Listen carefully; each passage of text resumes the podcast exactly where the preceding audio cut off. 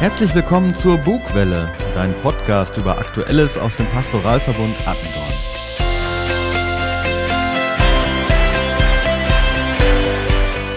Gleich hörst du ein Interview zum Thema Bischofswahl, für das ich nach Paderborn gefahren bin. Ich begrüßen hier heute wieder Philipp Neumann und Alexander Müller.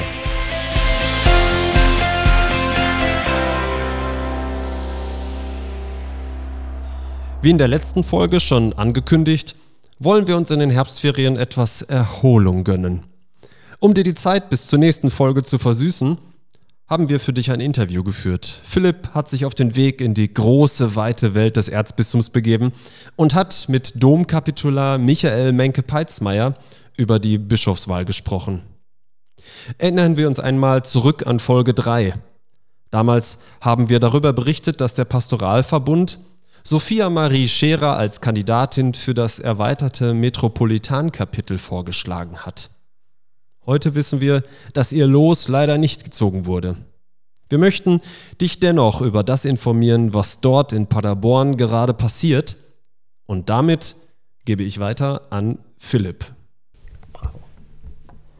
Ich sitze hier mit meinem Regens, das ist der Ausbilder für die Priesterausbildung, den ich seit 2015 kenne.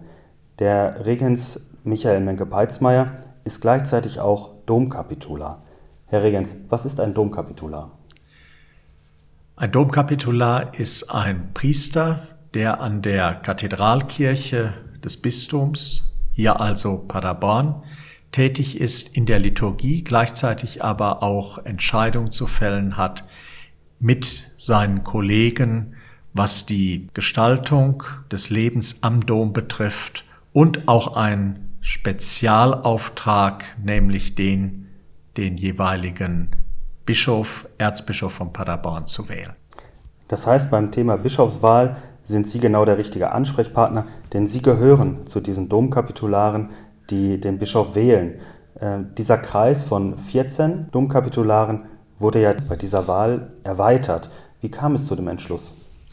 Der Entschluss, ähm, den Kreis derjenigen, die Kandidaten bestimmen für die Bischofswahl zu erweitern, entstand vor dem Hintergrund des synodalen Weges, eines Prozesses in der katholischen Kirche Deutschlands, mit dem nicht nur Kleriker bei wichtigen Entscheidungen das Sagen haben, sondern eben auch Laien, insbesondere auch Ehrenamtliche aus den Gemeinden der einzelnen Bistümer.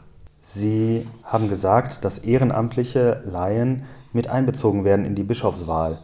Wie kommt es denn eigentlich, dass ein Bischof gewählt wird? Normalerweise denkt man doch, der wird bestimmt von Rom eingesetzt. Bei der Frage möchte ich etwas weiter ausholen. Es ist in der Tat so, und das wird manche überraschen, dass in der Geschichte des Christentums und der Kirche quasi von Anfang an Gemeindevorsteher, aus denen sich später das Amt des Bischofs entwickelt hat, vom Volk Gottes gewählt wurden.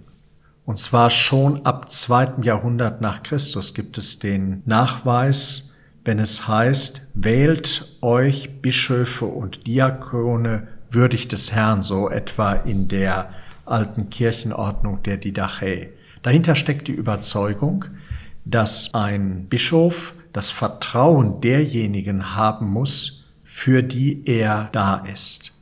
Also eine von Gott oder einer hierarchischen Größe vorgenommene Amtseinsetzung ist eigentlich von den Anfängen der Kirche her gar nicht verbrieft. Im Gegenteil.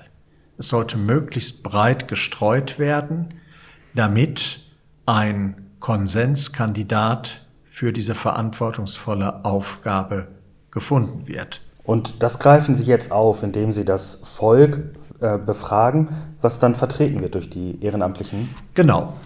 Und zwar in der Weise, dass neben den 14 Domkapitularen des Paderborner Domkapitels auch 14 Laien aus dem Erzbistum Paderborn an der Kandidatenfindung beteiligt werden und damit auch ein repräsentativerer ja, Beitrag geleistet werden kann zu dieser wichtigen Bischofswahl. Sie erweitern also Ihren Horizont. Sozusagen. Kommen wir einmal zur Bischofswahl zurück. Ist es das erste Mal, dass wir einen Bischof in Paderborn wählen?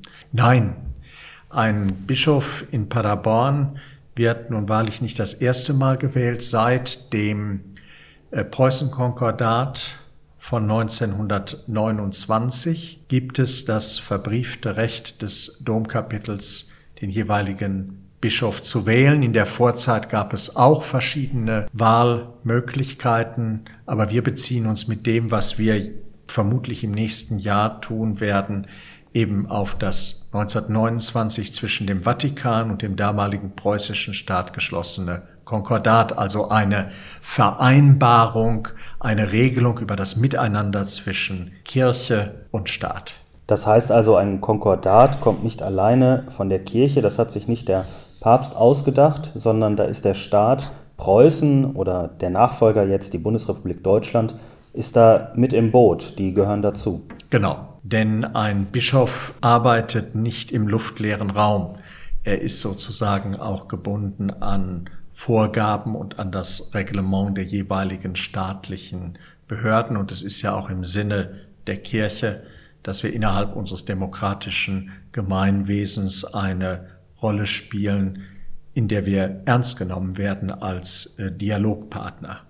Und ein Bischof kann ähm, innerhalb unserer Gesellschaft und damit auch innerhalb des Rahmens der Politik schon auch eine einflussreiche Rolle spielen.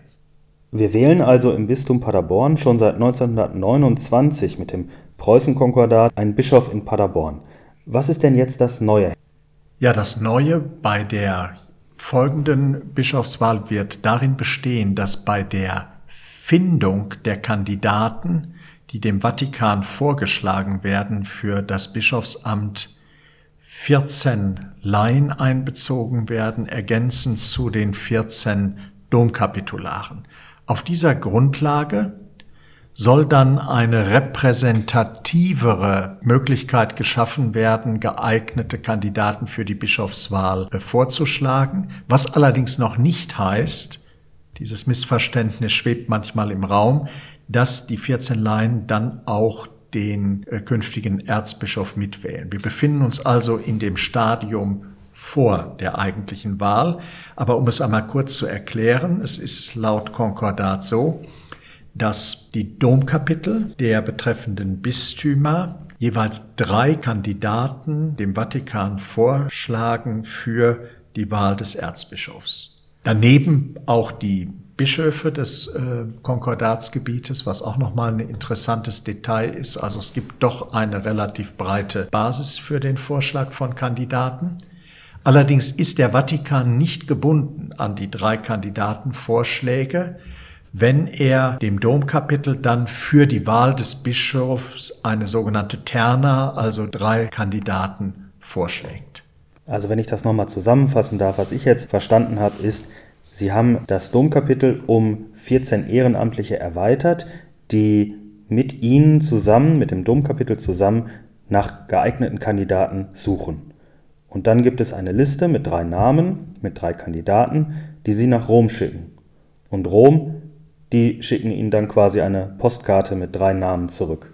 Sozusagen, genau. Allerdings müssen eben die drei Namen, die Rom zurückschickt, nicht mit denen übereinstimmen, die wir vorschlagen. Das heißt also im Konkordat, dass der Vatikan unter Würdigung der Kandidatenliste aus Paderborn drei Vorschläge uns unterbreitet. Und dabei ist es natürlich wünschenswert, wenn es da eine möglichst große Schnittmenge zwischen unseren Vorstellungen und den römischen Vorstellungen gibt.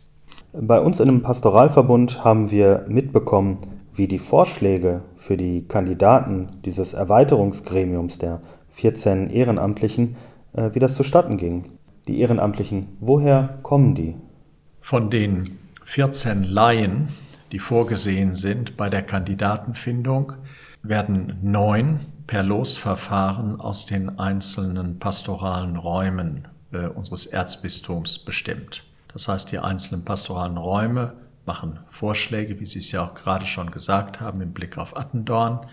Und dann wird eben das losgezogen von einer Kommission, die inzwischen auch getagt hat. Darüber hinaus haben wir noch drei Mitglieder des Diözesan Pastoralrates, also eine Art Diözesaner Oberpfarrgemeinderat, also auch Ehrenamtliche. Und dann haben wir allerdings zwei nicht Ehrenamtliche, sondern Amtsträger, wenn ich es so sagen darf. Das ist einmal ein Mitglied des Diözesan Caritas Verbandes und ein Vertreter der katholischen Schulen unseres Erzbistums. Das ist dann insgesamt die Truppe der 14, die nochmal zu den 14 Domkapitularen hinzukommen.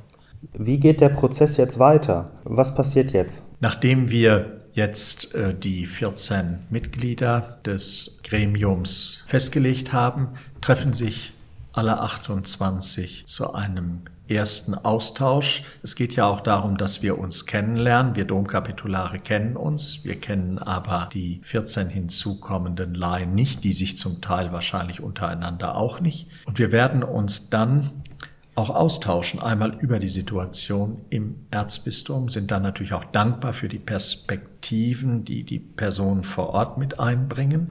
Und wir tauschen uns, und das halte ich für sehr wichtig, auch aus über Erwartungen an den künftigen Erzbischof. Was soll diese Person mitbringen? Über welche Eigenschaften, Erfahrungen, Kompetenzen soll sie verfügen? Und das stelle ich mir schon auch sehr interessant vor. Wir werden auch von außen einen Impuls bekommen von jemandem, der sich in diesem Bereich auskennt und dann hoffentlich zu einem guten Anforderungsprofil gelangen, um dann in einem weiteren Schritt, auch bei einer weiteren Zusammenkunft, dann auf Namen zuzugehen.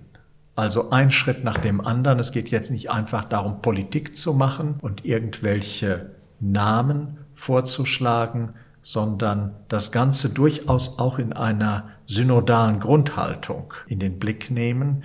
Das heißt, indem wir im Vertrauen auch auf das Wirken des Gottesgeistes versuchen, uns da inspirieren zu lassen, möglichst kompetente Personen für die Amtsnachfolge von Erzbischof Becker zu finden. Und das ist Ihre Hoffnung vom Domkapitel? Das ist unsere Hoffnung, wobei ich sagen muss, es ist noch nicht ausgemacht, dass das Ganze so einfach mal eben mit links über die Bühne geht.